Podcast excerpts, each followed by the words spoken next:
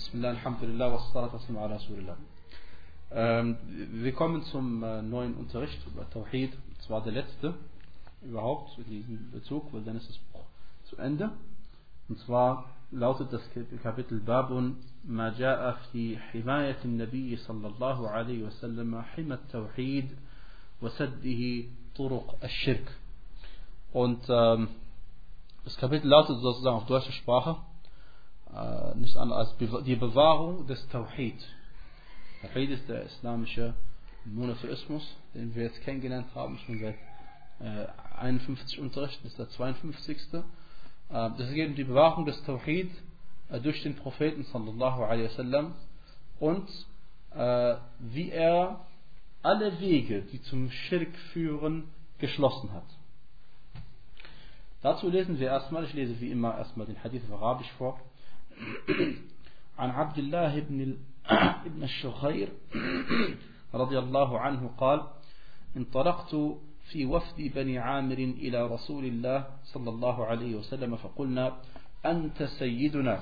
فقال السيد الله تبارك وتعالى. قلنا وأفضلنا فضلا وأعظمنا طولا. فقال قولوا بقولكم أو بعض قولكم ولا يستجرينكم الشيطان رواه أبو داود بسند جيد Dieser Hadith, liebe Geschwister, lautet in deutscher Sprache äh, ungefähr wie folgt übersetzt. Und zwar Abdullah ibn Shakhir äh, radiallahu anhu sagte, ähm, ich ging mit einer Delegation der Banu Amir zum Propheten sallallahu alaihi wasallam oder zum Gesandten Allah sallallahu alaihi wasallam.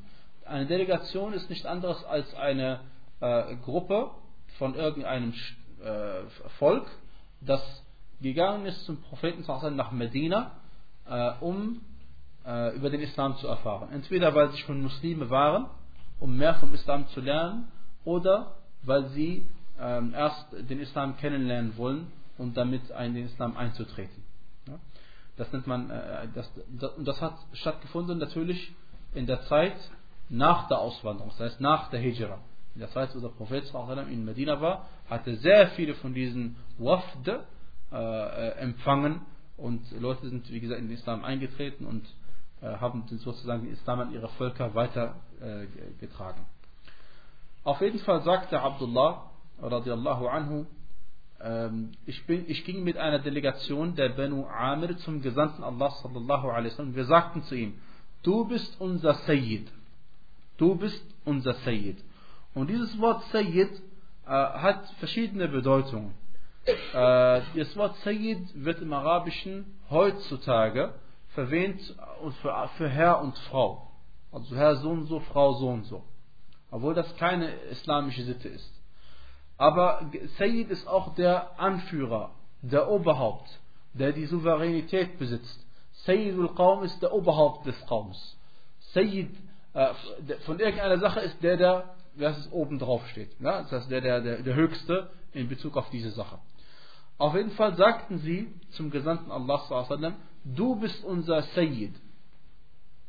Daraufhin sagte der Prophet sallallahu alaihi wasallam, der Sayyid ist Allah. Tabaraka wa ta'ala, der Segensreiche, äh, Segensreiche und Erhabene. Dann sagten wir, äh, du bist der Gütigste von uns. Du bist der Beste von uns. Und du bist der, äh, äh, wie heißt es, äh, äh, äh, derjenige, der am unbedürftigsten ist von uns. Der edelste von uns. Auf jeden Fall haben sie den Propheten auf das Höchste gelobt. Darum geht es einfach. Äh, dann sagte der Gesandte Allah sallallahu alaihi wasallam, sagt das, was ihr sagen wollt, sagt das, was ihr gesagt habt, oder sagt einen Teil dessen, was ihr gesagt habt, aber lasst euch nicht vom Shaitan vom richtigen Weg abbringen. Aber lasst euch nicht vom Shaitan vom richtigen Weg abbringen. Und äh, äh das Problem ist, wie wir schon am Anfang, einem anderen Unterricht gesagt haben, ist, wenn man diesen Superlativ verwendet, du bist der Beste, der Größte, der Edelste und so weiter, dann ist es immer gefährlich, weil kommt auch was man damit meint. Diese Aussage zwischen dieser Aussage und der Schirk ist nur noch deine Nia. Ja, ist nur noch deine Nia. Und der Prophet sallallahu alaihi wasallam wollte nicht, dass man dem Schirk verfällt, indem man solche Ausdrücke verwendet und dann in Bezug auf den Propheten sallallahu alaihi wasallam übertreibt und dann macht man Schirk, obwohl man den Propheten sallallahu alaihi wasallam äh, hätte folgen müssen und den Schirk total vermeiden müssen, denn das war eine der zentralen, äh, das ist, oder die zentrale Botschaft, die er den Leuten überbracht hat. Ähm, das Wort Sayyid, manche Gelehrte sagen, man darf es nicht verwenden für den Propheten sallallahu alaihi wasallam, weil der Prophet sallallahu alaihi wasallam in diesem Hadith gesagt hat, Sayyid ist Allah. Und die Sache ist aber nicht äh, ganz korrekt, sondern wir haben andere Hadithe, wo der Prophet sallallahu alaihi wasallam sich selbst als Sayyid sogar bezeichnet hat. Als, als, als Anführer, als Oberhaupt. Ja? Und gemeint ist eben eingeschränkt. Er sagte sallallahu alaihi wasallam, Ana Sayyidu Adam. Ich bin der Sayyid, der Anführer, der Führer der Kinder Adams, also aller Menschheit.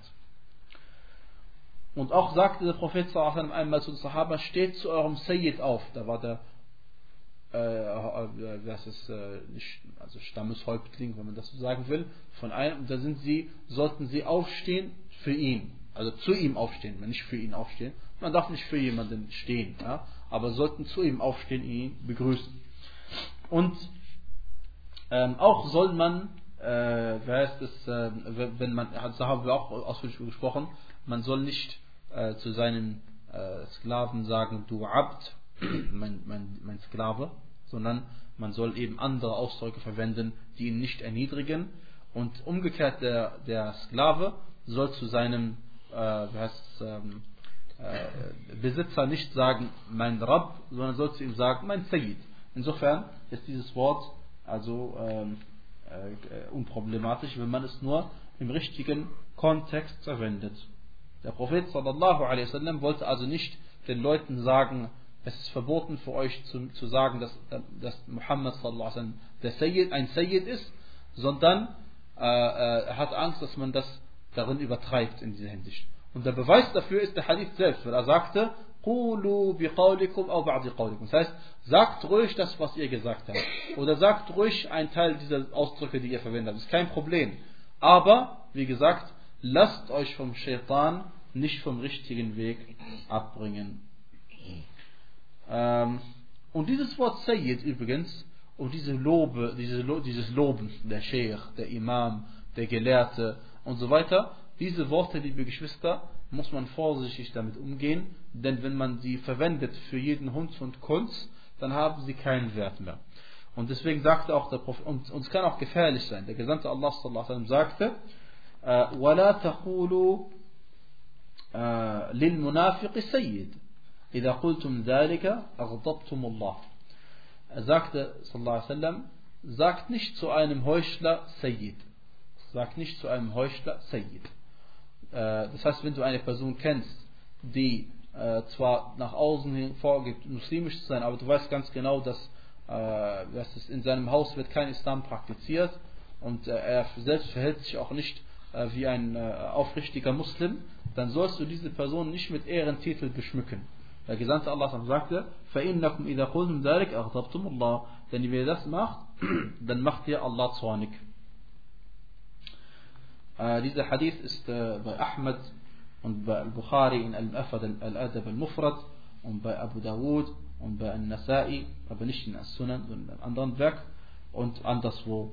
Und äh, unter anderem, äh, was ist, äh, der Nawawi rahimahullah sagte, der Isnad ist sahih von Abu Dawud. Ja. Und auch Al-Hakim rahimahullah. Ähm, Deswegen, es kommt doch wenn man es verwendet. Ein weiterer Hadith an Anas radiallahu anhu, أن ناسا قالوا يا رسول الله يا خيرنا وابن خيرنا وسيدنا وابن سيدنا فقال يا أيها الناس قولوا بقولكم ولا يستهوينكم الشيطان أنا محمد عبد الله ورسوله ما أحب أن ترفعوني فوق منزلتي التي أنزل, أنزل لله عز وجل Rawahu Nasa'iyu bisanadin jayid. In diesem weiteren Hadith heißt es, äh, dieser Hadith ist überliefert von Anas ibn Malik, radiallahu anhu. O ihr Menschen, äh, äh, nee, Entschuldigung, einige Leute die kamen zum Gesandten Allah sallallahu alaihi wasallam äh, und sagten, O Gesandter Allahs, du bist unser Bester und der Sohn unseres Besten und du bist unser Sayyid und der Sohn unseres Sayyid. Daraufhin sagte er, O ihr Leute, o ihr Menschen, sagt ruhig das, was ihr sagt, aber lasst euch den Shaitan nicht vom rechten Weg abbringen. Ich bin Muhammad, Allahs Diener und sein Gesandter und ich möchte nicht, dass ihr mich über die Stufe stellt oder setzt, an die mich Allah Azza wa gesetzt hat. Dieser Hadith über An-Nasa'i überliefert und der Autor von Kitab al-Tawhid sagt, der Isnad al-Jagid. Und äh, ich denke, dieser Hadith also ist, äh, ist äh, eindeutig, aber worauf wir hinweisen wollen, ist, dass der Prophet sallallahu alaihi wasallam selbst wollte nicht, dass man ihn übertrieben lobt. Denn dieses übertriebene Loben, lass es für jemanden, äh, der dieses Lob verdient hat, und das ist Allah subhanahu wa ta'ala. Ja?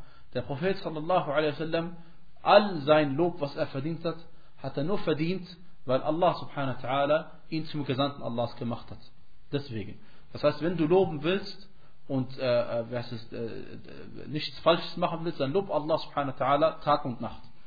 Aber den Propheten sallallahu alaihi zu loben bedeutet, ihn so zu loben, wie Allah ihn gelobt hat. Das ist der Punkt. Deswegen sagte er, stellt mich oder erhebt mich nicht über die Stufe, auf die mich, der, auf die mich Allah gesetzt hat. Allah hat den Propheten sallallahu über die Stufe aller Menschen gesetzt. Er hat ihn über die Stufe, besser gesagt, er hat jeden Propheten über die Stufe aller anderen Menschen gesetzt. Und da hat Muhammad sallallahu über die Stufe von allen Propheten gesetzt. Aber es ist nicht die höchste Stufe bei Allah. Denn Allah ist über ihm. Das will ich damit sagen. Okay? Und wenn du jetzt den Propheten sallallahu genauso beschreibst, wie Allah es gemacht hat, dann befindest du dich auf einem wunderbaren Weg. Und, und der Gesandte Allahs hat uns das verdeutlicht, indem er sagte, ich bin Muhammad, Allahs Diener und sein Gesandter. Also, was bedeutet Allahs Diener und sein Gesandter? Allahs Diener bedeutet, erhebt mich nicht über diese Stufe. Ich bin immer noch ein Diener Allahs, ein Geschöpf und auch ein Mensch, aber er hebt mich nicht über diese Stufe. Warasuluhu und sein Gesandter, das heißt, verringert meinen Rang nicht um diese Stufe. Und das heißt, ihr müsst daran glauben, dass ich der Gesandte Allahs bin und nicht irgendein Mensch bin. Und, äh, äh, und hier sind die beiden Grenzen, oben und unten, die obere Grenze und die Untergrenze, uns festgesetzt worden. Wer bei einer von diesen Grenzen die Grenze überschreitet, der hat ein Problem und ist, äh, wer heißt es, äh, kann man sagen, aus dem Islam draußen. Ja? Weil wenn jemand den Propheten nicht den Status der Gesandtschaft anerkennt, äh, das heißt, er leugnet sein, sein Prophetentum und seine Gesandtschaft, dann ist er aus dem Islam draußen. Und wenn jemand äh, den Propheten als Menschen über die Stufe erhebt, die ihm zusteht, und damit meine ich, ihm Göttlichkeit zuschreibt. Ja? Das meine ich damit, dann ist er äh, auch eben aus dem Islam draußen. Ansonsten wenn er ihm keine Göttlichkeit zuschreibt, dann kann er, äh, ist, er ist er mindestens ein äh, Sünder, wenn er dem Propheten Dinge zuschreibt, die dem Propheten sallam, nicht zustehen. Ja. Und hier noch einmal der Hinweis darauf, auch die Aussage des Propheten sallam, er ist Diener Allahs, ist ein Lob. Denn Allah subhanahu wa ta'ala hat den Propheten sallam, im Koran in mehreren Stellen gelobt, indem er ihn als Diener Allahs bezeichnet hat. Allah sagte, فَأَوْحَى إِلَى عَبْدِهِ مَا أَوْحَى Dann offenbarte er seinen Diener, was er ihm offenbart hat. Oder Allah sagte, äh, gepriesen sei derjenige, der bei Nacht gereist ist mit seinem Diener. Und Allah sagte, äh, auch äh, an vielen Stellen im Koran hat Allah den Propheten als Diener bezeichnet. Warum ist das Diener sein ein Lob? Naja, weil es gibt zwei Arten von Diener. Es gibt die Diener Allahs, wie wir alle Jeder von uns ist ein Diener Allahs, ob er will oder nicht will. Aber der Diener, den der Prophet hier meint, oder den Allah in diesen äh, Ayat gemeint hat, ist der Diener, der alles tut, was Allah subhanahu wa ta'ala von ihm verlangt hat. Das ist ein aufrichtiger Diener. Denn auch wenn man einen Diener hat, ein, der muss nicht immer das machen, was man ihm sagt. Ja, da kann sein, du, du ordnest ihm an, etwas zu tun, er macht es nicht. Und trotzdem bleibt er dein Diener. Ja, genauso mit uns, Alhamdulillah. Aber der, wie heißt es, äh, der Prophet ist der aufrichtige, der das umsetzt, was Allah von ihm verlangt hat. Kommen wir zu einem äh, weiteren Kapitel. Ähm, dazu lese ich euch die Ayah vor auf Deutsch.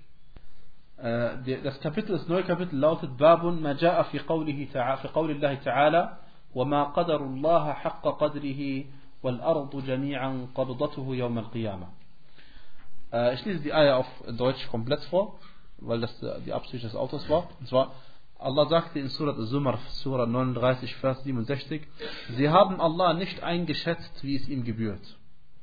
Wo die ganze Erde am Tag der Auferstehung in seiner Hand gehalten wird und auch die Himmel in seiner Rechten zusammengefaltet sein wird. Preist sei ihm, erhaben ist über das, erhaben ist er über das, was sie ihm beigesellen. Allah subhanahu wa ta'ala beschreibt Yom al-Qiyamah und sagt, dass es einen Tag geben wird, an dem die gesamte Erde, wie groß sie uns auch erscheinen mag, alle in seiner Hand gehalten wird. Und auch der gesamte Himmel, dieser riesige Himmel, den wir uns vorstellen, wird zusammengerollt sein wie Schriftrollen. Und Allah wird sie auch halten bei sich, in seiner rechten Hand. Gepriesen sei er, erhaben ist über das, was ihm beigesellt. Ja, gemeint ist, wie kann man, wie kann man jemanden, äh, wie kann man Allah subhanahu wa ta'ala ungehorsam gegenüber sein, wo er all das, was es gibt, dich und mit drin und alles, was es gibt, in seiner Hand Yom al halten wird und schütteln wird, schütteln wird ja, um zu zeigen, dass er der Mächtige ist und dass niemand seinem Befehl sich widersetzen kann. Und trotzdem gesellen sie ihm andere beiseite. Das heißt, die Leute schätzen Allah subhanahu wa ta'ala nicht so ein, wie es ihm gebührt. Wenn die Leute wüssten, wer Allah subhanahu wa ta'ala wirklich ist, dann würden sie ihm niemals gegenüber sündigen. Und wenn sie es tun, dann würden sie es bereuen. Äh, Allah subhanahu wa ta'ala sagte, gepriesen und erhaben ist über das, was sie ihm beigesellen. Was heißt gepriesen sei Allah? Was heißt gepriesen sei? Wir sagen Subhanallah. Wir sagen Subhana Rabbi al-A'la. Wir sagen Subhana Rabbi al-Azim. Ja? Und ihr wisst ja, wenn man die Worte versteht, die man spricht, dann führt das dazu, dass man im Gebet natürlich auch mehr Khushu' hat. Dass man demütiger ist, sich besser konzentriert im Gebet, weil man weiß, was man sagt. Und natürlich ist das besser beim Lobpreisen Allahs, weil wenn du weißt, was, womit du Allah preist, dann, dann Allah weiß, du meinst es ernst. Ja? Und deswegen, äh, Subhanallah, liebe Geschwister, bedeutet eigentlich, dass man Allah subhanahu wa ta'ala freispricht erhebt über alles, was äh, äh, ihm an Mangel zugeschrieben werden könnte. Ja, das heißt, du sagst, gepriesen sei Allah, erhaben sei Allah über jeden Mangel. Das heißt, es gibt keinen Mangel, den du Allah subhanahu wa ta'ala zuschreibst. Ja. Und deswegen, wenn du sagst, Subhana Rabbi al-A'la, dann heißt es, frei sei Allah von allen Mängeln, der Höchste.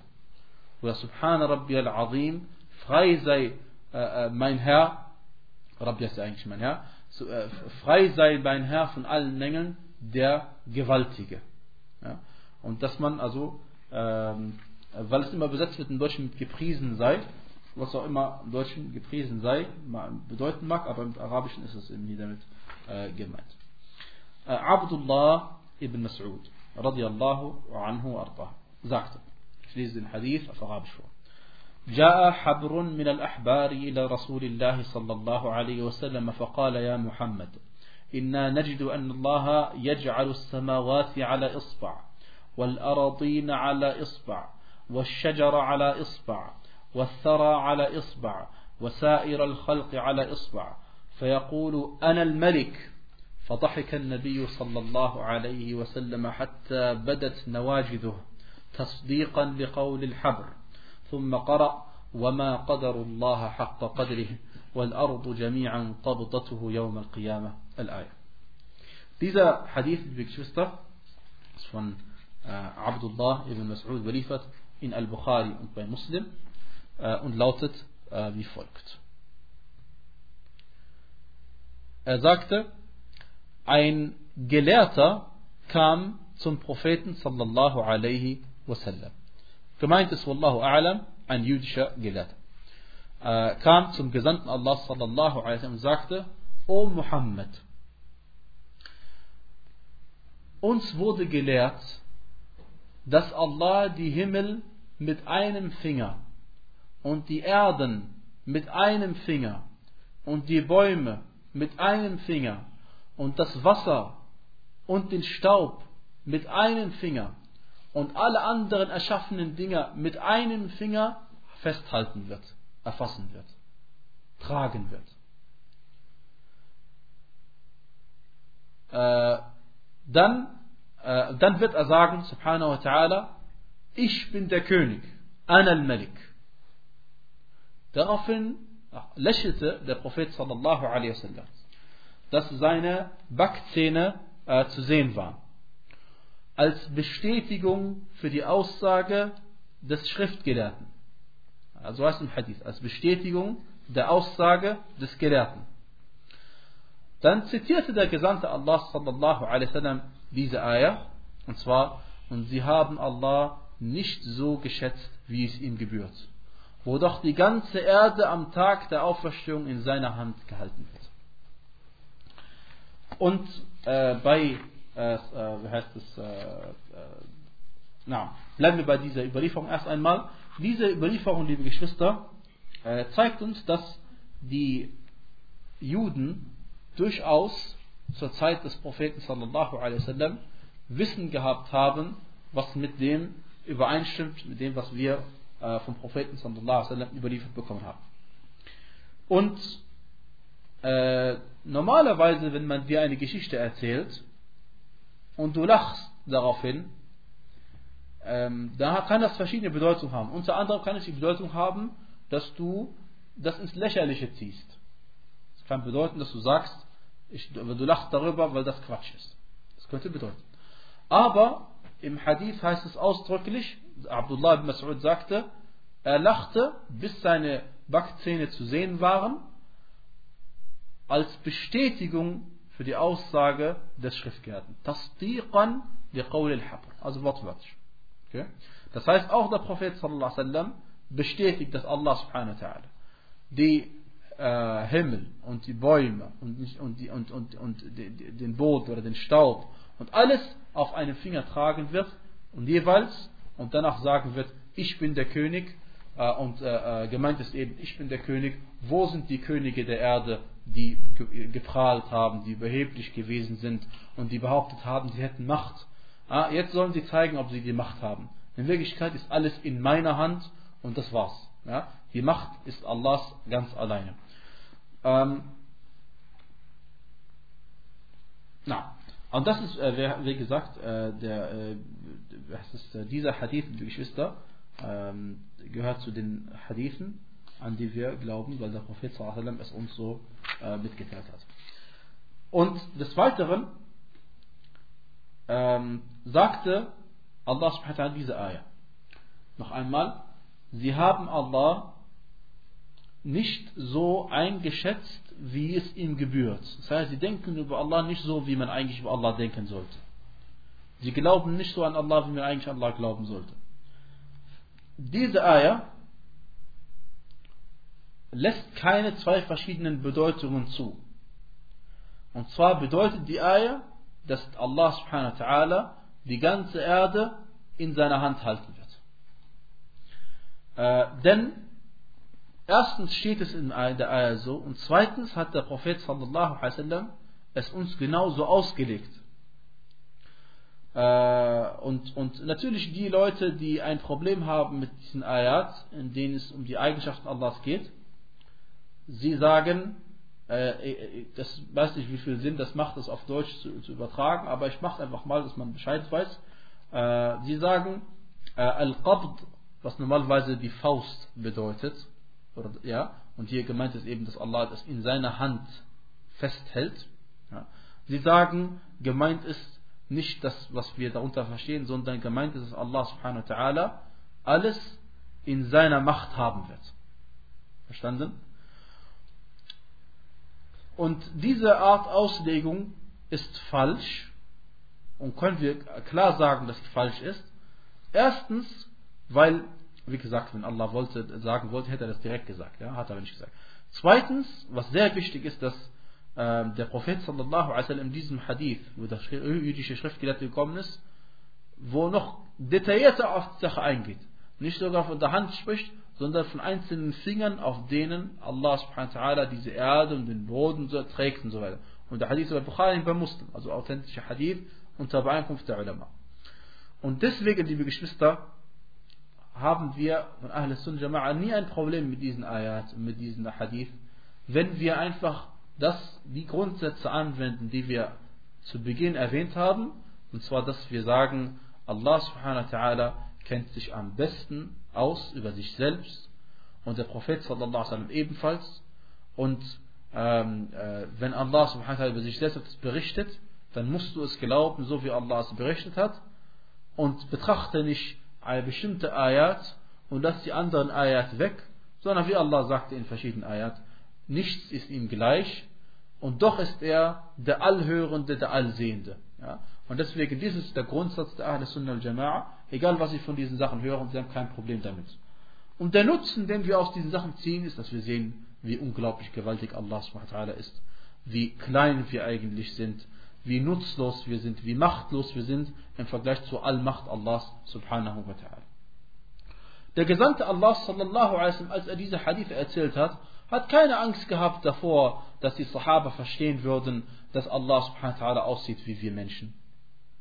Hat er keine Angst gehabt davor, weil die Sahaba radiallahu anhum an den Islam komplett glauben, an den Koran. Nicht einen Teil des Koran, einen Teil weglassen. Und eben wir, auch wir, wir wissen zweifellos, dass Allah subhanahu wa ta'ala nicht so aussieht wie ein Mensch. Und trotzdem hat er sich hier Dinge zugeschrieben, die wir ihm zuzuschreiben haben, weil sie eben im Koran stehen oder weil eben der Prophet sallallahu alaihi wasallam diese Sachen äh, beschrieben hat. Ja.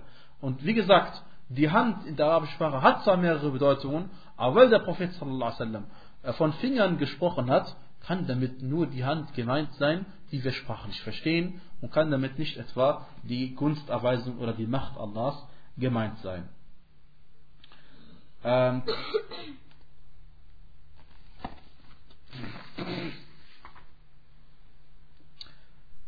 es heißt ebenfalls im Hadith, liebe Geschwister, dass der Allah subhanahu wa ta'ala äh, diese, äh, wie heißt es, ähm, äh, äh diese, äh, diese Himmel und Erden, ganz kurz,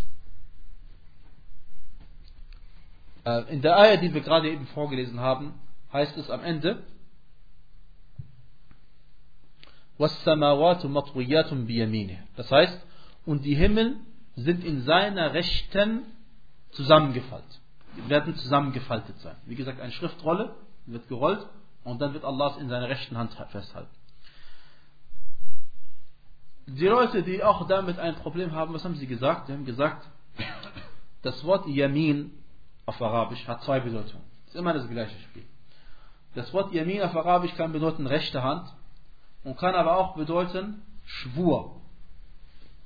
Das heißt, sie wollen damit sagen, die, äh, äh, äh wie heißt es, äh, sich, äh, als würde Allah subhanahu wa ta'ala schwören, dass die Himmel wirklich gefaltet werden, sein werden, aber nicht in deiner Hand, sondern sie werden gefaltet sein. Okay? Das heißt, sie haben immer diese, diesen Weg, den sie versuchen äh, zu gehen. Ähm, aber das ist natürlich äh, heißt das, äh, falsch, was sie gesagt haben, denn ähm, das werden wir gleich schon noch näher erläutern. Äh, aber was heißt, was heißt wir haben es ja schon erläutert. Sache. Der Hadith vom, vom Propheten sallam, ist glasklar, dass damit eine Hand gemeint ist und nicht einfach eine, ähm, etwas, äh, etwas anderes damit gemeint ist. Ähm, wenn wir mit solchen Leuten diskutieren, und mit ihnen versuchen, über solche Themen sie zum richtigen Weg zu bringen, ähm, dann können wir sie mit ihnen auf folgende Art und Weise diskutieren. Wir können zu ihnen sagen, kennt ihr euch besser aus über Allah subhanahu wa ta'ala als Allah selbst? Wenn sie sagen ja, sind sie Kuffar. Und wenn sie sagen nein, dann fragen wir sie weiter. Könnt ihr euch besser ausdrücken? Oder wer kann sich besser ausdrücken in Bezug auf das, was er sagen will? Allah subhanahu wa ta'ala oder ihr?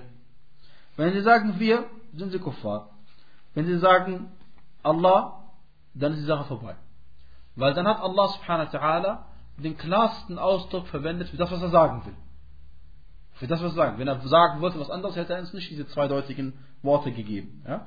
Und deswegen, liebe Geschwister, wissen wir, dass Allah subhanahu wa ta'ala diese Sache, äh, wer ist es, äh, Yom al-Qiyamah, die, diese, äh, die gesamte Erde in seiner rechten Hand halten wird.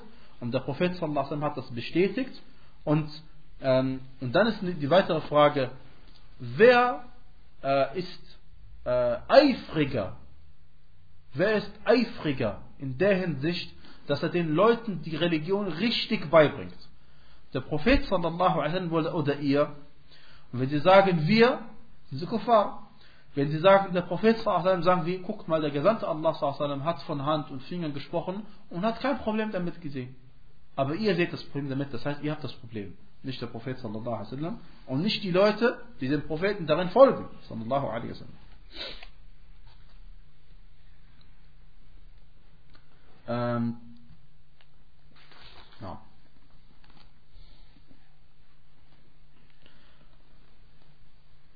Außerdem hat der Prophet auch gesagt, die Herzen der Menschen sind zwischen zwei Fingern der Fingern des Alabamas. Und dieser Hadith ist auch bei Sahih Muslim. Ja. Äh, das, das, heißt also auch die Sache mit den Fingern ist Allah klar zugeschrieben. Und wir gehen genauso weit, wie der Prophet weit geht. Wenn er spricht von einer Hand, sprechen wir von einer Hand. Wenn er spricht von Fingern, sprechen wir von Fingern. Wir gehen nicht weiter. Wir sprechen nicht von äh, Handgelenken, wenn nicht Handgelenke erwähnt sind.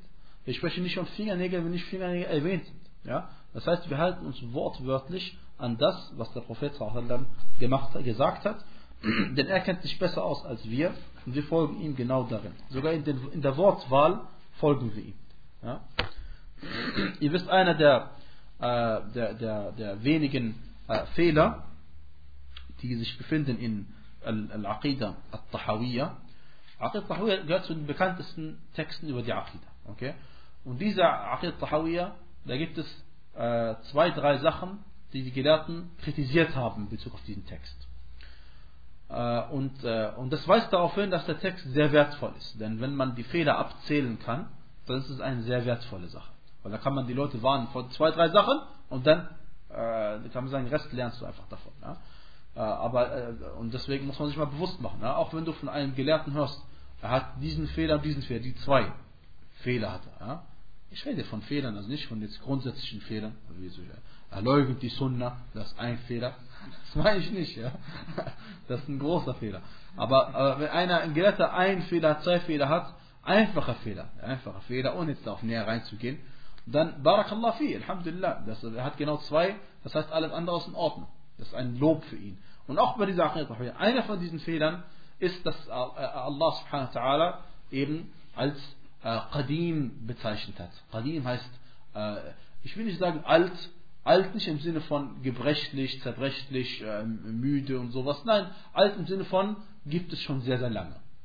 Ja? So hat er den Begriff verwendet. Und trotzdem haben die Gelehrten gesagt, das war ein Fehler, weil der Begriff alt ist, oder ich sag mal beim Begriff Qadim auf Arabisch, der ist nicht in Bezug auf Allah erwähnt worden, weder im Koran noch in der Sunna. Weder bestätigend noch verneinend. Das heißt, weder gibt es einen Beweis, dass wir Allah als Qadim bezeichnen sollen, noch gibt es einen Beweis, dass wir Allah nicht als Qadim bezeichnen sollen.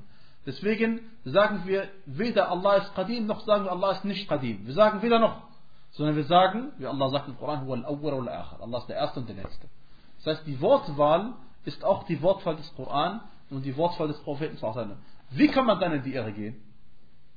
Geht nicht.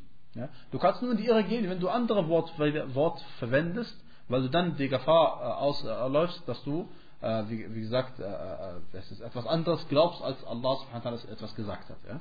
Aber wenn du genau die gleichen Worte verwendest, wie kann man mir einen Vorwurf dann machen? Ich sage, Allah hat mit Musa direkt gesprochen, unmittelbar gesprochen. Warum? Weil Allah sagt, وَكَلَّمَ اللَّهُ مُوسَى تَكْلِيمًا ja? Und ich sage jetzt auf Arabisch, Allah hat كَلَّمَ اللَّهُ مُوسَى تَكْلِيمًا. Ich sage wortwörtlich genau das Gleiche.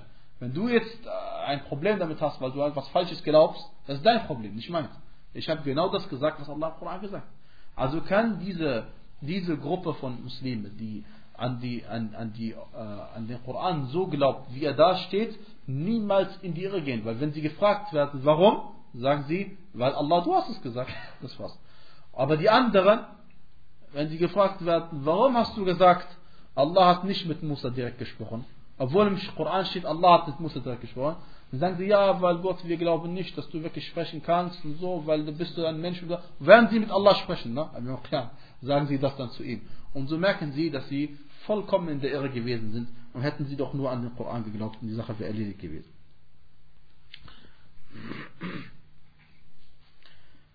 Ähm, manche Leute sagen, wir geben, äh, wir geben euch recht. Wir geben euch recht, dass sich an die äh, wie heißt es, Worte zu halten des Koran und des Sunnah und sich an die äh, Worte zu halten, die auch die, äh, äh, wie heißt es, die, äh, die Sahaba und Tabi'in und Tabi'in verwendet haben, das ist das Beste. Und sie sagen, das ist, also sie sagen nicht das Beste, sie sagen, das ist der sicherste Weg. Sie sagen, das ist der sicherste Weg. Sagen wir, mashallah, alhamdulillah. Dann sind wir uns ja einig. Dann sagen sie, ja, aber das ist zwar der sicherste, allerdings der Weg, den wir folgen, indem wir zum Beispiel sagen, es steht zwar da, äh, äh es, äh, ähm, dass, dass Allah eine Hand hat, aber gemeint damit ist was anderes, haben sie gesagt, dieser Weg ist wissensreicher und weiser. Sagen, dieser Weg ist wissensreicher und, und weiser. Das ist Müll, ja? das ist Quatsch. Absolut kannst du in die Mülltonne schmeißen. Ja? Wie kann denn der Weg von den Leuten im Jahr 1500 oder im 15. Jahrhundert besser gesagt, weiser sein und wissensreicher sein als der erste Weg. Das, das erste, dass der Weg der Salaf Salih ist auf jeden Fall der äh, sicherere, klar. Wenn ein Weg sicherer ist, ist er dann nicht automatisch weiser? Oder ist man weise, wenn man ein, ein Risiko eingeht? Ja? Also das ist Quatsch. Ja? Aber tatsächlich gibt es Leute, auf die die anderen mit dem Finger zeigen, dass sie Gelehrte sind und sie leben noch oder sind schon gestorben und die, die haben solche Ausdrücke gesagt, gesagt äh, der, der, Weg der Salaf, das heißt der Sahaba und Tabi'in, Atba' Tabi'in, ist der sichere. Sag einfach das, was im Koran steht und fertig. Und füge nichts hinzu. Aber unser Weg ist wissensreicher und weiser, weil wir den Leuten erklären, was wirklich dahinter steckt. Das kann niemals der Fall sein, sondern es kann nur sein, dass der Weg der Salaf al-Salih das der richtige Weg ist und der weisere Weg ist und der wissensreichere Weg ist. Welches Wissen hast du denn? Woher kommt dein Wissen? Dein Wissen über Allah kann nur vom Koran, von der Sunna kommen. Also kann dein, woher soll dein Wissen kommen? Ja? Neue Quelle, Traum oder sowas? Also, das gibt es nicht. Also deswegen äh, kann der Weg später weder weiser sein, weil der sichere ist der weisere, noch kann der Weg wissensreicher sein, weil das Wissen über Allah kannst du nur im Koran kriegen und durch die Sunna des Propheten und da steht nicht drin, was ihr gesagt habt. Außerdem möchte ich auf einen sehr wichtigen Hadith hinweisen, äh, in, in diesbezüglich. Und zwar, liebe Geschwister, weil wir sozusagen die Sache hier abschließen, äh, der Gesandte Allahs sallallahu alaihi wasallam sagte folgendes, und diesen Hadith sollen wir uns verinnerlichen. Ich sage ihn erstmal auf Arabisch, Hadith ist bei Bukhari und bei Muslim. Und die zweite, äh, ja, auf jeden Fall das Bukhari Muslim, den zweiten Teil, den ich sagen werde, der ist nur bei Muslim, habe ich ihn gefunden. Der Gesandte Allah sallallahu alaihi wasallam sagte, لا تزال طائفة من أمتي ظاهرين على الحق لا يضرهم من خذلهم حتى يأتي أمر الله وهم كذلك. Der Gesandte Allah sallallahu alaihi wasallam sagte, es wird immer eine Gruppe von meiner Gemeinde geben, die offenkundig auf der Wahrheit sich befinden wird. Es stört sie nicht, dass andere sie im Stich lassen, bis Allahs Befehl eintrifft und sie in diesem Zustand sind. Ich sage es nochmal mit eigenen Worten. Der Gesandte Allah sagt, Es wird immer eine Gruppe geben, die den Islam richtig befolgen oder den Islam richtig den Leuten weitergeben und wissen, was die Wahrheit ist, wie der richtige Islam ist. Und das stört sie nicht, dass andere sie im Stich lassen. Es ist ihnen egal, dass die meisten von den anderen Muslimen andere Wege folgen. Aufpassen, dieser Hadith bis jetzt, den können auch Ahl al-Bid'ah verwenden. Ja, Ahl al-Bid'ah können genau das gleiche sagen. Ihre, ihre, ihre Sheikh mit dem ganz langen Bart erklärt ihm diesen Hadith und sagt ihnen, Leute, es stört uns nicht, dass die anderen andere Wege gehen. Ja, das immer noch. Aber das Problem ist, ihr werdet gleich sehen, was der entscheidende Punkt ist. Ähm, oder manche von euch haben das vielleicht schon gesehen, ich weiß nicht. Dann sagt er, der Prophet sagt dann, Das heißt, sie werden sich, es wird immer diese Gruppe geben, bis Allahs Befehl eintrifft, äh, wie heißt es, äh, äh, und sie in diesem Zustand sind. Und dieser, dieser Ausdruck, bis Allahs Befehl eintrifft, äh, kann bedeuten, Wallahu a'lam, das was der Gesandte Allah in einer anderen Version des gleichen Hadiths gesagt hat. Er sagte, sallallahu wasallam, ähm, äh, äh, unter ihnen, äh, also, also, äh, Entschuldigung, also bis Allahs Befehl eintrifft, da versteht man normalerweise darunter, bis Yom al-Qiyamah eintrifft. Bis die Zeit vorbei ist, bis die Dunya zu Ende ist. Ja? Und in einer anderen Überlieferung heißt es, unter ihnen wird Isa a.s. erscheinen und äh, dann wird, äh, dann wird diese, diese Sache stattfinden, weil diese Gemeinschaft, diese rechtschaffende Gemeinschaft, in dem Zeitpunkt, wo Isa kommen will, sie wird einen Führer haben, sie wird einen Khalifa haben, dem sie folgen und der dann beim, äh, wie heißt das, äh, Morgengebet die Leute anleiten will, also sie will ihnen vorbeten und in diesem Moment erscheint ihnen Isa a.s. und dann natürlich der Imam, der ihn vorbeten möchte, äh, äh, macht den Platz frei für Isa a.s., dass er ihn vorbeten kann. Denn wer stellt sich vor äh, einen Propheten, um zu beten? Auch Abu Bakr wollte das nicht machen mit Muhammad Und dann wird allerdings Isa sich weigern und wird sagen, die einen von euch sind Führer der anderen. Und das ist ein großes Lob für diese Leute, dass sie sich auf, der Wahrheit befinden. Und er wird eben dem, dem, dem, äh, dem Imam sagen, dass er vorbitten soll. Und Isa wird hinter ihm das Gebet verrichten. Als ein unglaubliche, unglaubliches Lob. Was Größeres kann man sich nicht vorstellen. Denn Isa gibt, bestätigt dadurch, dass sie sich auf der Wahrheit befinden. Und eine ganz entscheidende und wichtige Sache, die viele Leute mit Sicherheit nicht daran denken, ist, dass Isa a.s. zeigt dadurch, dass er nicht, dass er dadurch niemandem anderes folgt als Muhammad sallallahu alaihi wasallam. Weil er sich hier einfügt hinter den Imam, der so betet, wie die Muslime immer gebetet haben, nach dem Koran und nach der Sunna des Propheten sallallahu alaihi wasallam. Und Isa a.s. wird hinter ihm das Gebet verrichtet. Das heißt, er bestätigt dadurch, dass er keine neue Gesetzgebung irgendwie offenbart bekommen hat, kein neues Gesetz den Leuten überbringen wird, keinen neuen Glauben, sondern deswegen er wird, er ist, deswegen ist auch an den Hadithen ist der Isa im Koran ist er als Rasul bezeichnet worden, als Gesandter. Aber in den Hadithen dann, wo er beschrieben wird, dass er erscheinen wird, ist er beschrieben worden als Nabi. Und der entscheidende Unterschied ist, deswegen ist einer der, der Beweise, dass es einen Unterschied gibt zwischen Rasul und Nabi, und zwar der Unterschied, äh, und warum ist er als Nabi bezeichnet worden? Weil, äh, wie die Gelehrten gesagt haben, nach der richtigen Ansicht, Wallahu A'lam, dass der Unterschied zwischen Rasul und Nabi ist, dass der Rasul bringt ein neues Gesetz. Ja? Und der Nabi bringt kein neues Gesetz. Und deswegen, Isa wird nämlich offenbart werden, zweifellos. Äh, Im Hadith glasklar, ihm wird Offenbarung gegeben werden. Aber nicht Offenbarung im Sinne von einem neuen Gesetz, sondern Offenbarung im Sinne von, dass Allah subhanahu wa ta'ala ihnen Sachen mitteilt, die äh, wer es äh, nicht gewusst hat. So, was ist der äh, Punkt jetzt von dem Hadith? Warum habe ich den Hadith erwähnt? Ich habe doch gesagt, diesen Hadith, da kann doch jede Sekte den verwenden als Beweis. Nein, eben nicht. Das ist der entscheidende Punkt. Denn der Gesandte Allah sagte, dass es diese Gruppe immer geben wird. Diese Gruppe hat es immer gegeben. Zweifelt jemand darunter, dass der Prophet zu dieser Gruppe gehört?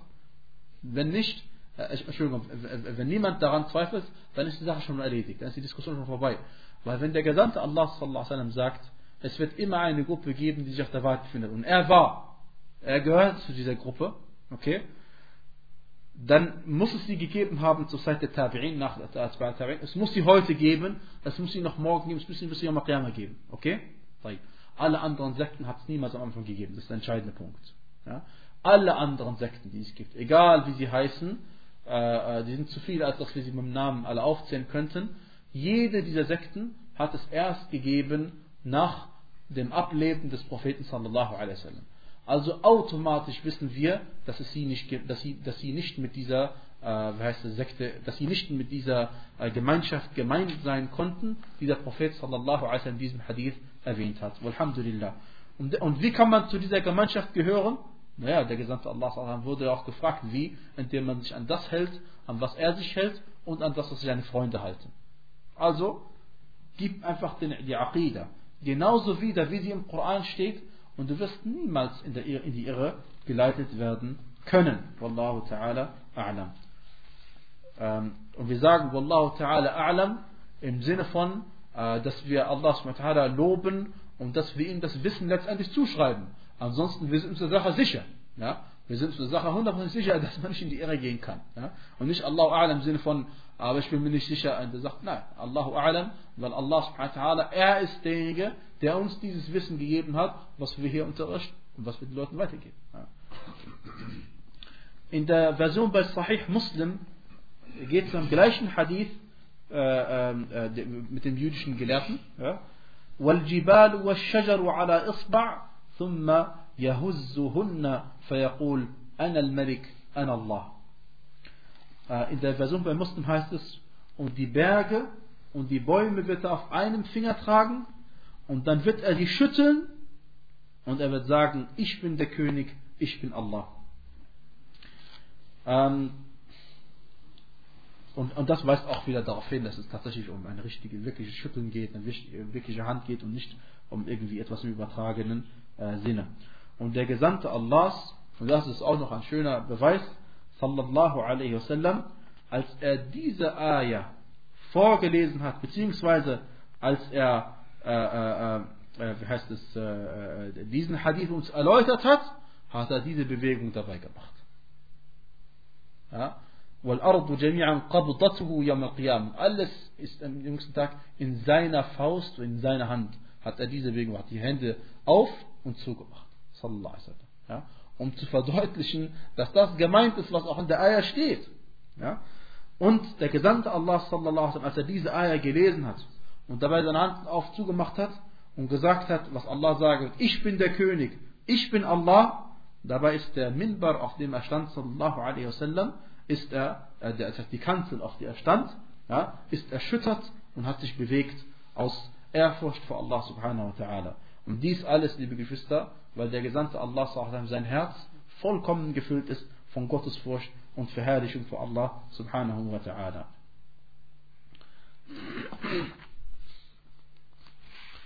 Äh, es gibt aber trotzdem eine Weisheit, die man nicht äh, also, äh, vergessen darf. Der Gesandte Allah sallallahu alaihi wasallam spricht mit Leuten, die vernünftig sind. Das müssen wir einfach akzeptieren. Und manchmal sprechen wir mit Leuten, die nicht vernünftig sind. Und wenn du mit Leuten sprichst, die dich falsch verstehen könnten, dann lässt du solche Bewegungen weg. Weil wenn jetzt jemand kommt und sagt, und du wisst, manche Leute, sie suchen nur Fehler bei dir. Ja? Äh, die setzen sich zum Beispiel in deine Sitzung und sie bezeichnen dich als äh, irgendein Anhänger einer Sekte. Irgendein Anhänger einer Sekte. Wir meinen damit Bezug auf die Aqidah al-Mushabbiha, das heißt, die, die Allah gleichsetzen mit seinen Geschöpfen. Ja?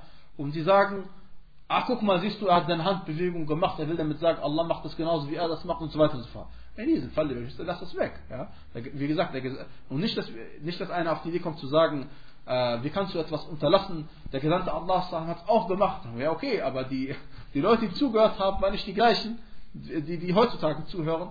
Und deswegen, also der, der, der Vergleich hinkt. Ansonsten würden wir natürlich das gleiche machen wie der Gesandte Allah sallallahu alaihi wasallam. In einer anderen Version bei Bukhari heißt es, يَجْعَلُ السَّمَاوَاتِ عَلَى إِصْبَعْ وَالْمَاءَ وَالثَّرَ عَلى إِصْبَعْ وَسَائِرَ الْخَلْقِ عَلى إِصْبَعْ das, das heißt, er wird die, die Himmel alle auf einen Finger setzen und das Wasser auf einen Finger und den Staub oder die, den Boden, die Erde auf einen Finger und alle anderen Geschöpfe auf einen Finger. Äh, übrigens in diesen Hadithen ist der Beweis, ist der Beweis dafür, dass, äh, wie heißt es, äh, die Anzahl der Himmel, wissen wir aus dem Koran, sind sieben. Und die Anzahl der Erden sind auch sieben. Aus diesen Hadithen äh, wissen wir das klar und deutlich. Ähm, Im Koran gibt es einen Hinweis darauf, in Surat Talaq, ein Hinweis in dem Sinne, weil es nicht ausdrücklich steht, sind, sechs, sind, sind sieben, sondern es heißt, äh, ähm, er hat sieben Himmel erschaffen und وَمِنَ الْأَرْضِ مِثْلَهُنَّ und von der Erde dasselbe, sage ich mal jetzt grob ausgedrückt. Aber wenn du Übersetzung anschaust, dann müssen sie immer sagen, was halt dasselbe gemeint ist, von gleicher Anzahl. Dasselbe, der, weil was ist der Zusammenhang? Was heißt dasselbe wie die Himmel? Äh, es gibt keinen Vergleich. Die Himmel sehen aus nicht an, also ganz anders als die Erde. Okay? Aber der Vergleich ist eben in der, Hinsicht, in der Hinsicht der Anzahl. Ansonsten die Hadithe haben das klar und deutlich gemacht, wie der Hadith, den wir jetzt sehen werden. Und zwar bei Muslim, ist eine andere Version von Ibn Umar, radiallahu anhu, bestätigt, dass der Gesandte Allah folgendes gesagt hat: يطوي الله السماوات يوم القيامة. ثم يأخذهن بيده اليمنى. ثم يقول أنا الملك أين الجبارون؟ أنا أين المتكبرون؟ ثم يطوي الأراضين السبعة ثم يأخذهن بشماله. ثم يقول أنا الملك أين الجبارون؟ أين المتكبرون؟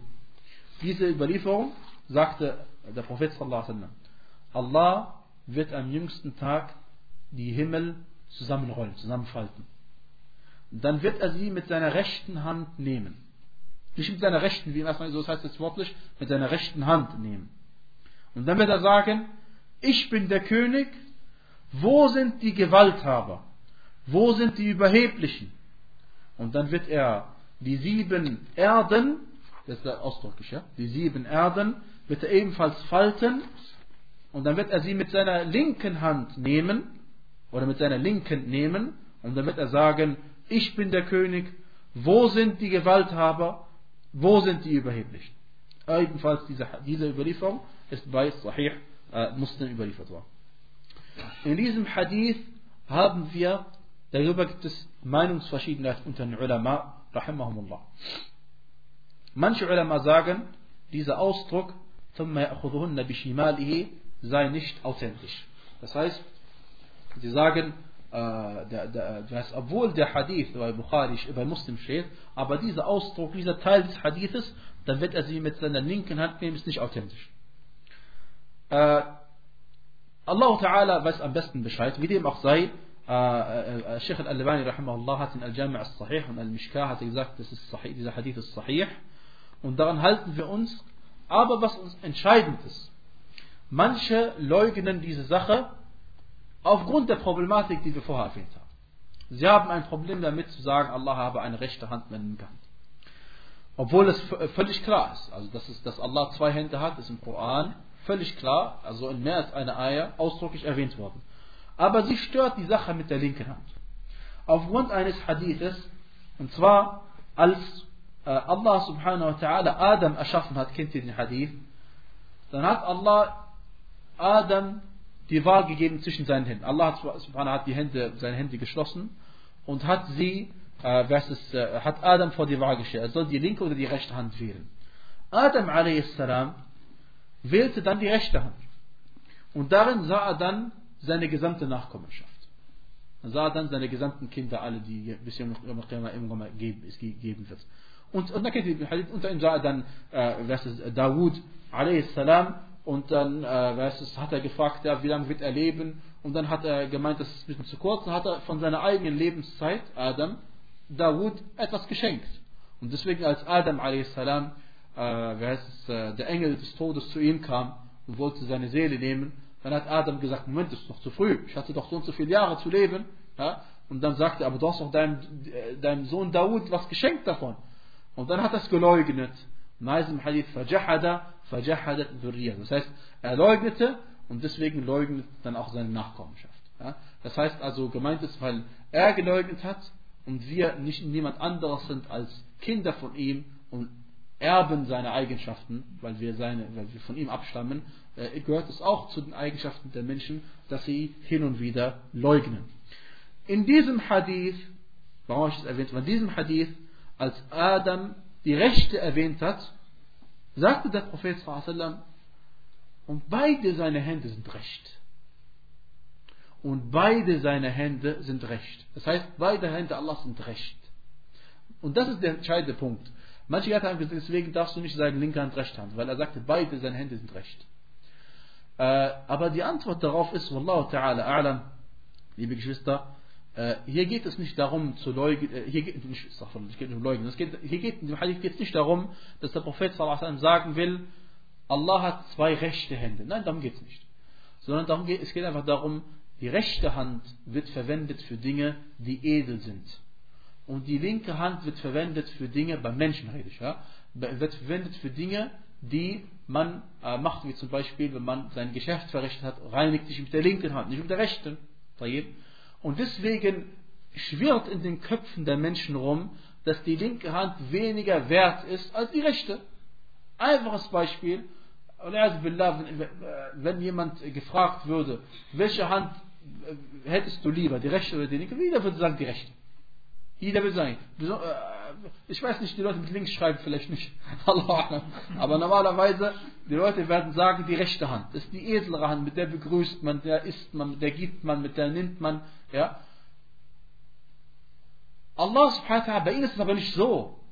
Allah subhanahu wa ta'ala ist vollkommen. Er hat keine Hand, die wertvoller ist als die andere. Und somit ist die andere weniger wertvoll.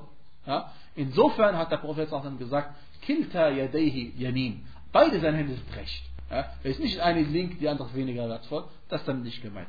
Und deswegen haben wir kein Problem, sollte dieser Ausdruck links äh, äh, authentisch sein, daran zu glauben. Und das ist, äh, das ist keine, keine Sache. Ja? Abdullah ibn Abbas radiallahu anhu sagte, ما السماوات السبع والأرضون, والأرضون السبع في كف الرحمن إلا كخردلة في يد أحدكم Das heißt, der, äh, wie heißt es, äh, Ibn Abbas sagt, radiallahu anhu. Und aufpassen, Ibn Abbas sagt jetzt etwas, aber er schreibt es nicht dem Propheten sallallahu alaihi wasallam zu. Das heißt, die Aussage ist eigentlich Mawquf, das heißt eine Aussage von Ibn Abbas, eine Aussage von einem Sahabi. Aber ihr werdet sehen, der Inhalt, den konnte er nicht wissen, es sei denn, der Prophet sallallahu alaihi wasallam hat es ihm erwähnt. Es sei denn, der Prophet hat ihm das beigebracht. Woher soll er das wissen? Er sagte, die sieben Himmel und die sieben Erden sind in der Hand des Alabamas. Al-Kaf ist übrigens die, die, Innenseite der Hand. Das heißt, sind in der Innenseite von Ar-Rahman nur so wie ein Senfkorn in der Hand von einem Menschen von euch. Die sieben Himmel und die sieben Erden sind in der Handfläche des Alabamas so wie ein Senfkorn in der Hand einer Person von euch. Ja? Und diese Aussage ist zweifellos, der spricht über eine Sache, die hat er niemals gesehen. Und über große Verhältnisse, die kann er niemals wissen. Es sei denn, der Prophet sallallahu alaihi wasallam hat ihm diese Sache äh, mitgeteilt. Äh, diese Überlieferung, liebe Geschwister, äh, nach einer kurzen Recherche, wie auch der äh, Autor äh, von Qawl al-Mufid sagte, rahimahullah, befindet sich nicht so in, in, in At-Tabari. Obwohl der Mann, äh, obwohl es, wie heißt es, äh, in, in, in At-Tabari, das heißt, gemeint ist Tafsir von At-Tabari, rahimahullah ta'ala, dort befindet sich äh, diese Überlieferung, aber äh, im folgenden Wortlaut, nicht fi kafir Rahman, das heißt in der Handfläche des Allahs, sondern fi yadillah, in der Hand Allahs. Aber Schnuppe, also Jacke wie Hose, wie man sagt auf Deutsch, ist für uns nicht so interessant, äh, außer, dass die Frage ist, dürfen wir Allah eine Handfläche zuschreiben oder nicht. Das ist der Punkt. Und das ist in anderen Hadithen authentisch überliefert, nicht in diesen. Insofern ist tatsächlich Jacke wie Hose. Weil, weil die Bedeutung des Hadithes ist glasklar. Und auch diese Überlieferung, Wallahu ta'ala, A'lam ist authentisch über Ibn Abbas, radiallahu anhu, überliefert worden. Wallahu a'lam. Ibn Jarir al-Tabari, rahimahullah ta'ala, sagte, äh, äh, äh, das ist ungewohnterweise erwähnt der Autor rahimahullah ta'ala hier den Isnad von Al-Tabari. Er sagte, حدثني يونس قال أخبرنا ابن وهب قال قال ابن زيد قال حدثني أبي قال قال رسول الله صلى الله عليه وسلم ما السماوات السبع في الكرسي إلا كدراهم سبعة ألقيت في ترس In dieser Überlieferung, Ibn Jarir rahimahullah sagte, mir hat Yunus erzählt, Yunus ibn Abdullah, einer seiner Lehrer, dass Ibn Wahab ihm, ihm berichtet hat, dass er gesagt hat, Ibn Zayd sagte, mir hat berichtet mein Vater, dass der Gesandte Allah sallallahu alaihi wasallam folgendes gesagt hat, die sieben Himmel sind im Vergleich zum Thronschemel Allahs nur so wie sieben Münzen, die man in eine Ledertasche, Ledertasche wirft. Äh, äh, wie heißt es, diese Überlieferung äh, vorneweg, Al-Zahabi und Ibn Kathir sagten, die ist daif. Wallahu a'lam.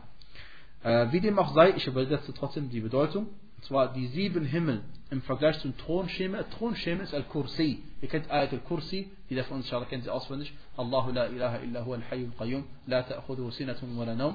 Äh, diese Ayat, liebe Geschwister, nennt man Ayat Al-Kursi. Al-Kursi ist auf Arabisch der Thronschemel. Ein Thronschemel ist bei einem Thron äh, die Fußbank. Das heißt, wenn du normalerweise einen Stuhl hast und unten ist ein, ein, eine Ablage, wo man seine Füße drauf tun kann, das nennt man Fußbank. Thronschemel. Ja, auf Deutsch. Und das ist auf, äh, auf Arabisch Kursi. Ja? Und, der, und, und, Allah hat es in Al-Kursi erwähnt, sonst würde ich nicht erzählen.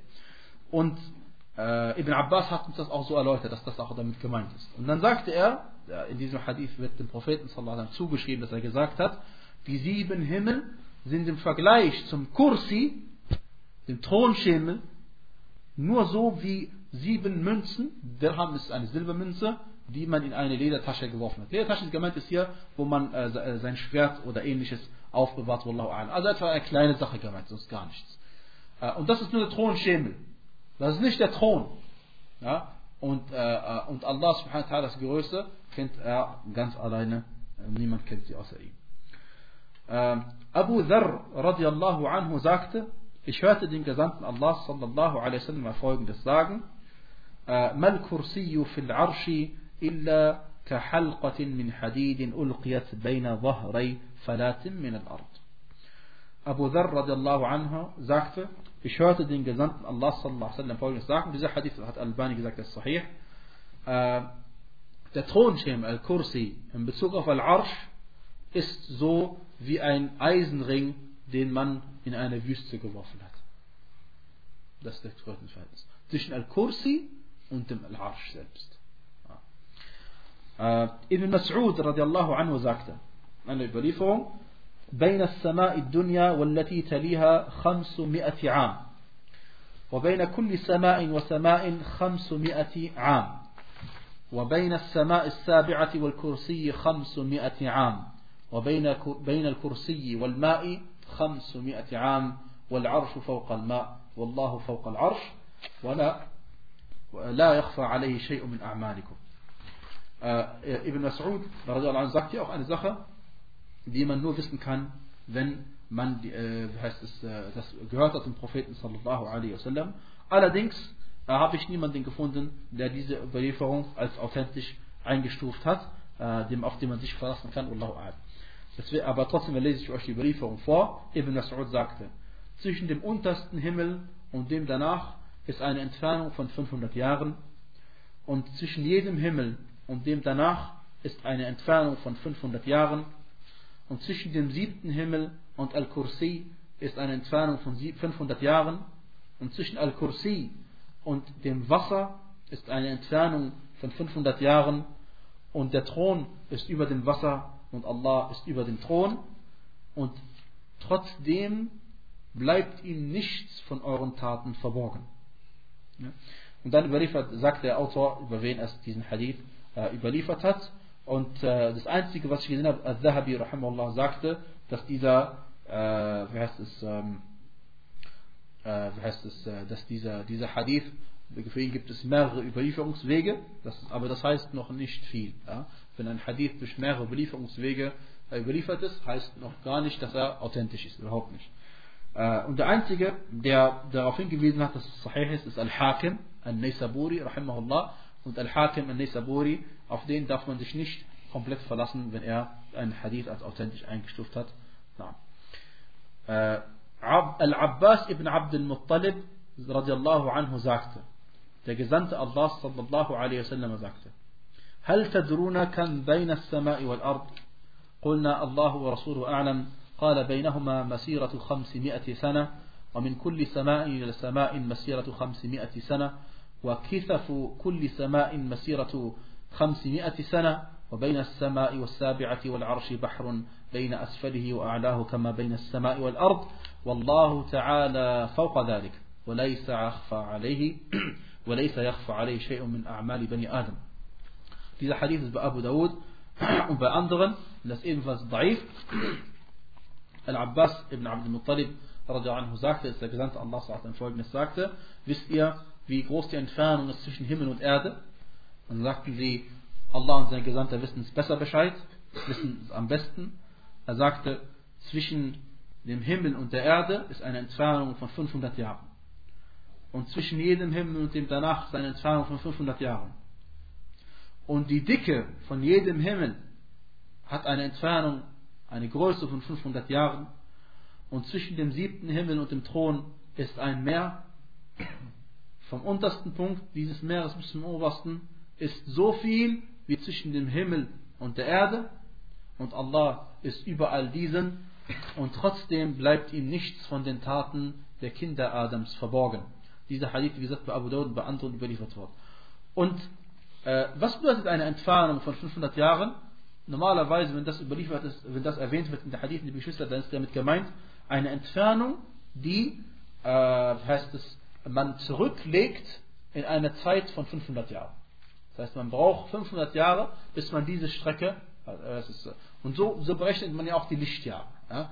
Ein Lichtjahr ist eine Entfernung, die das Licht braucht, um, äh, wie heißt es, äh, wie heißt es, äh, äh äh, diese, diese Strecke zu überwinden. Das ist eine unglaublich große Strecke, die kann man mit Zahlen nicht mehr vernünftig ausdrücken, sodass man sich das vorstellen kann. Also sagt man einfach die Lichtgeschwindigkeit, eine Geschwindigkeit von ca. 300.000 äh, Kilometer pro Sekunde. Also sagen wir, das Licht bei dieser Geschwindigkeit, wenn es ein Jahr braucht, um eine Entfernung zu überwinden, dann sagen wir, äh, das, ist ein Lichtjahr. Und davon gibt es dann Millionen Lichtjahre und weiß nicht was. Also Größenverhältnisse, die man sich nicht mehr vorstellen kann. Deswegen gibt es manche Gelehrte, die diese Hadithe unter anderem deswegen kritisiert haben. Sie haben gesagt, dass, dass diese Hadithe stimmen nicht ein mit der heutigen modernen Wissenschaft mehr. Weil sie sagen, 500 Jahre, äh, äh, was heißt 500 Jahre? Wir, wir kennen Entfernungen, sie, sie sagen. Auf der einen Seite sagt ihr uns, das alles ist der unterste Himmel. Und auf der anderen Seite sagt ihr uns, 500 Jahre braucht die Entfernung, um das zurückzulegen. Mit was?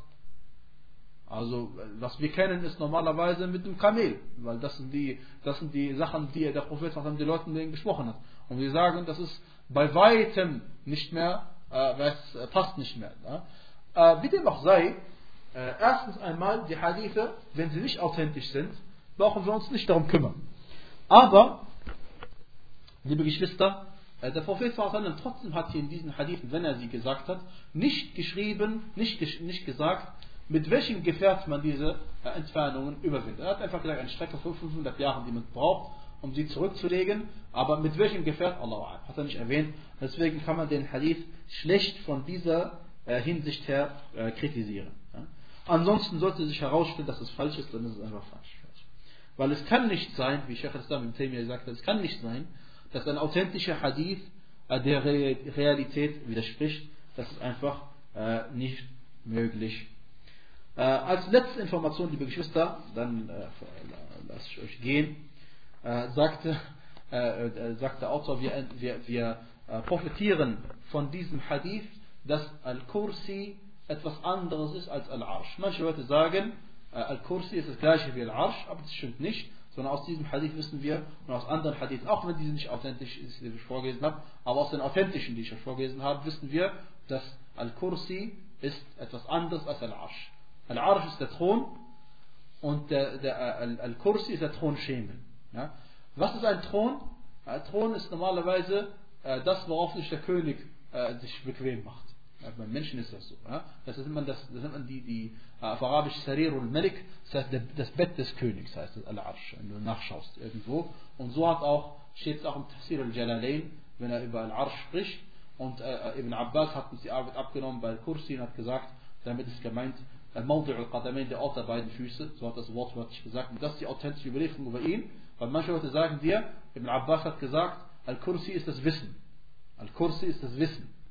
Das stimmt nicht. Die Überlieferung ist nicht authentisch über Ibn Abbas.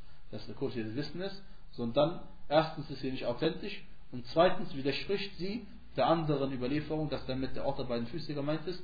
Die ist authentischer und äh, äh, jeder, der ein bisschen Ahnung hat von der Hadith-Wissenschaft, weiß, dass deswegen, äh, dass, man, dass man Ibn Abbas jetzt nicht zuschreiben darf, dass er gesagt hat. Al-Kursi, damit ist gemeint das Wissen. Wallahu ta'ala a'lam.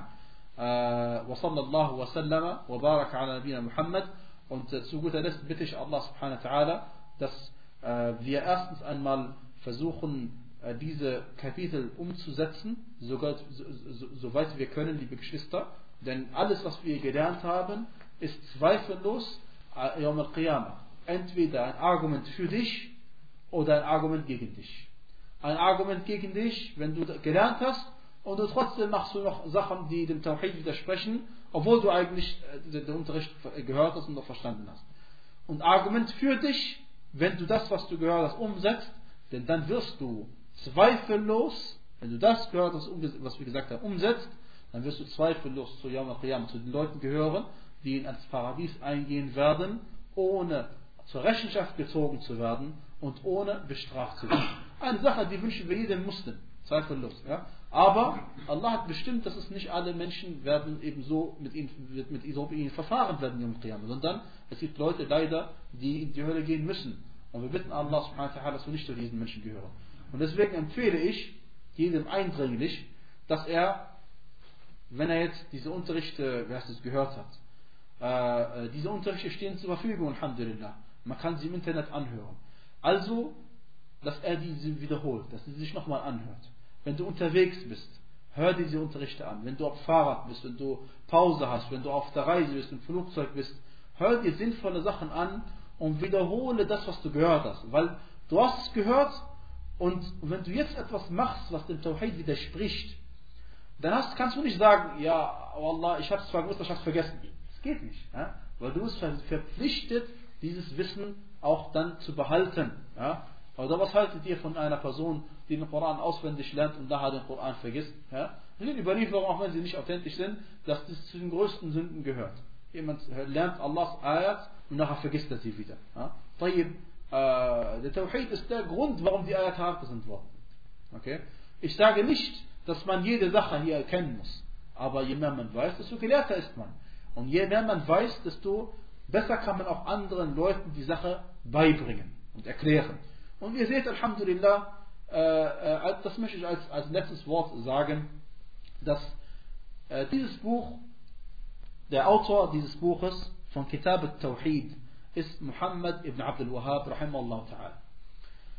Und der, derjenige, der dieses Buch erläutert hat, ist nicht ich, ha? sondern ist, ich bin, ich bin nur derjenige, der es übertragen hat vom Arabischen ins Deutsche, sonst gar nichts. Macht euch nicht mehr draus.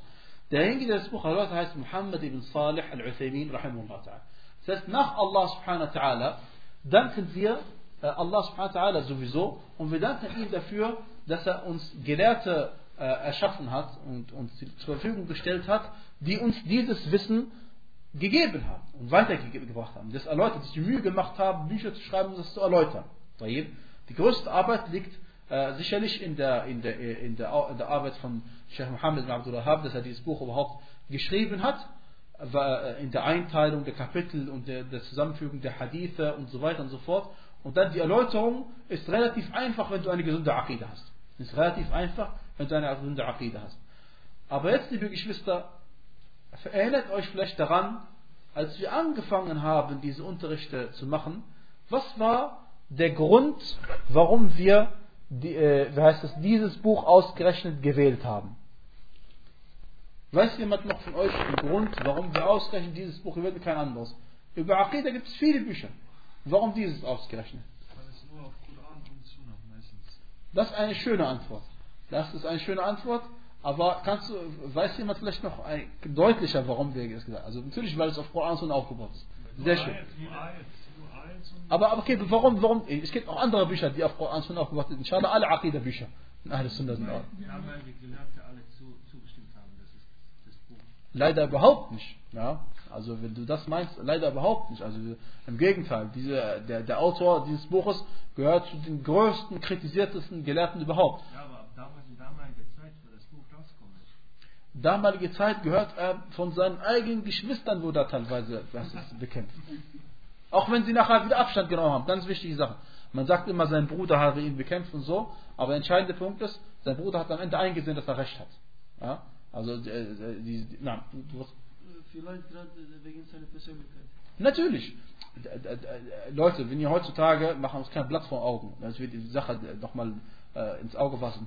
Der, wenn ihr heutzutage den Begriff hört, die, Wah die Wahhabiten, also die Wahhabier, wie auch immer das ausschreibt, dann sind damit niemand anderes gemeint als die Leute, die das glauben an das, was äh, Muhammad ibn Abdul Wahhab äh, äh wie es gepredigt hat ja, was, was er geglaubt hat. Das ist damit gemeint. Okay? Und äh, das wird natürlich nicht als Lob verwendet an die Leute, die Wahhabiten, damit meint man, kein, meint man nichts Gutes. Also wenn jemand das zu dir sagt, dann äh, äh, hat er dich nicht gelobt, sondern er will dich damit verunglimpfen. Und deswegen haben wir geguckt, geschaut, Leute, das wichtigste und entscheidendste Buch von diesem Mann, warum der Mann bekannt vielleicht geworden ist, es gibt noch andere Bücher geschrieben, wenn man nicht nur ein Buch hat. Aber ist Kitab al-Tawhid. Es gibt auch andere Bücher, die heißen Kitab al-Tawhid. Aber wenn du sagst Kitab al-Tawhid, dann meint man genau dieses Buch und kein anderes. Und dann mussten wir gucken, was steht denn in diesem Buch endlich drin, das die Leute dazu bringt, ihn zu kritisieren, ihn, äh, die Extremsten von ihm bezeichnen ihn als Ungläubigen. Ja, das ist also äh, nicht weit hergeholt und das ist heutzutage noch der Fall, ja, von vielen Leuten. Da wollten wir gucken, warum machen die Leute das? Und subhanallah, auch wenn ich das nicht jedes Mal deutlich gemacht habe, aber wenn, wir, wenn jemand sich einfach mal das Buch besorgt, Tawhid, dann findet er, das Buch ist folgendermaßen aufge, aufgeteilt, äh, ein Titel, Ayat, Hadithe und was man daraus lernt. Das ist die Reihenfolge. Und dann soll jemand kommen mit irgendeiner Sache, die der Autor gesagt hat, der Autor, ich rede nicht von der, der erläutert hat jetzt. Der Erläuterung, wir haben viel mehr gesagt, als der Autor gesagt hat. Wir können nicht dem Autor alles in die Schuhe schieben. Inshallah hat er, glauben wir das gleiche wie er. Aber soll einer mit einer Aussage kommen, die dem Koran widerspricht oder den Aussagen des Propheten sallallahu widerspricht. Wie denn? Die meisten Kapitel, die wir erwähnt haben, bestehen ja nur aus Ayat und Hadithen. Ja? Äh, möchtest du den Autor kritisieren, dass er manchmal Hadithe gemacht hat, die unauthentisch sind. Äh, erstens, es waren niemals Hadithe, die Maudu' sind. Niemals Hadithe, die, äh, wie heißt es, äh, wie heißt es äh, erfunden worden sind.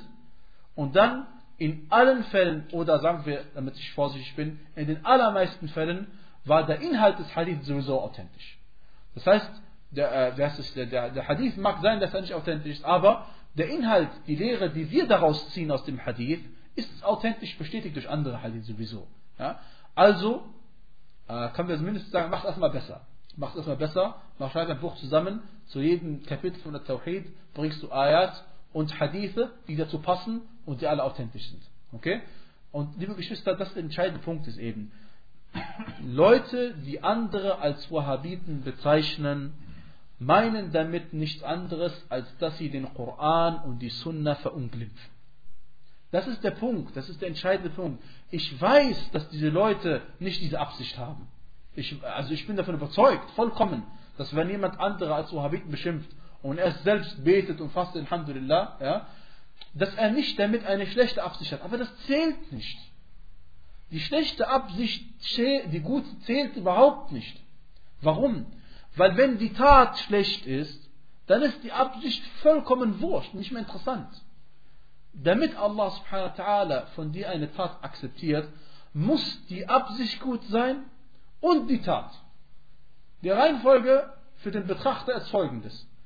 Er schaut, ein Mensch begeht eine Handlung, egal was es ist, beten, Yalla, lass es das Gebet sein.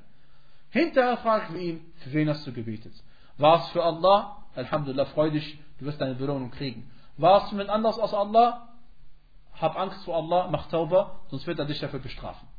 Ja? Das, ist die, das ist die Sache. Aber wenn jemand einen anderen verunglimpft als Wahhabit, dann ist damit entweder ist der Person vollkommen unwissend, hat keine Ahnung von gar nichts. Und das ist natürlich meistens der Fall, weil die meisten Menschen unwissend sind. Deswegen. Aber wenn er jetzt zum Beispiel aus Wissen oder, oder wie auch dem auch sagt, wenn er zu einem anderen Person sagt, die, die anderen wird beschimpft mit einem Begriff als Wahhabit und entweder er weiß, dass damit eigentlich nichts anderes als der Koran und die Sunna gemeint ist, dann Riyadu Billah ist er Kafir.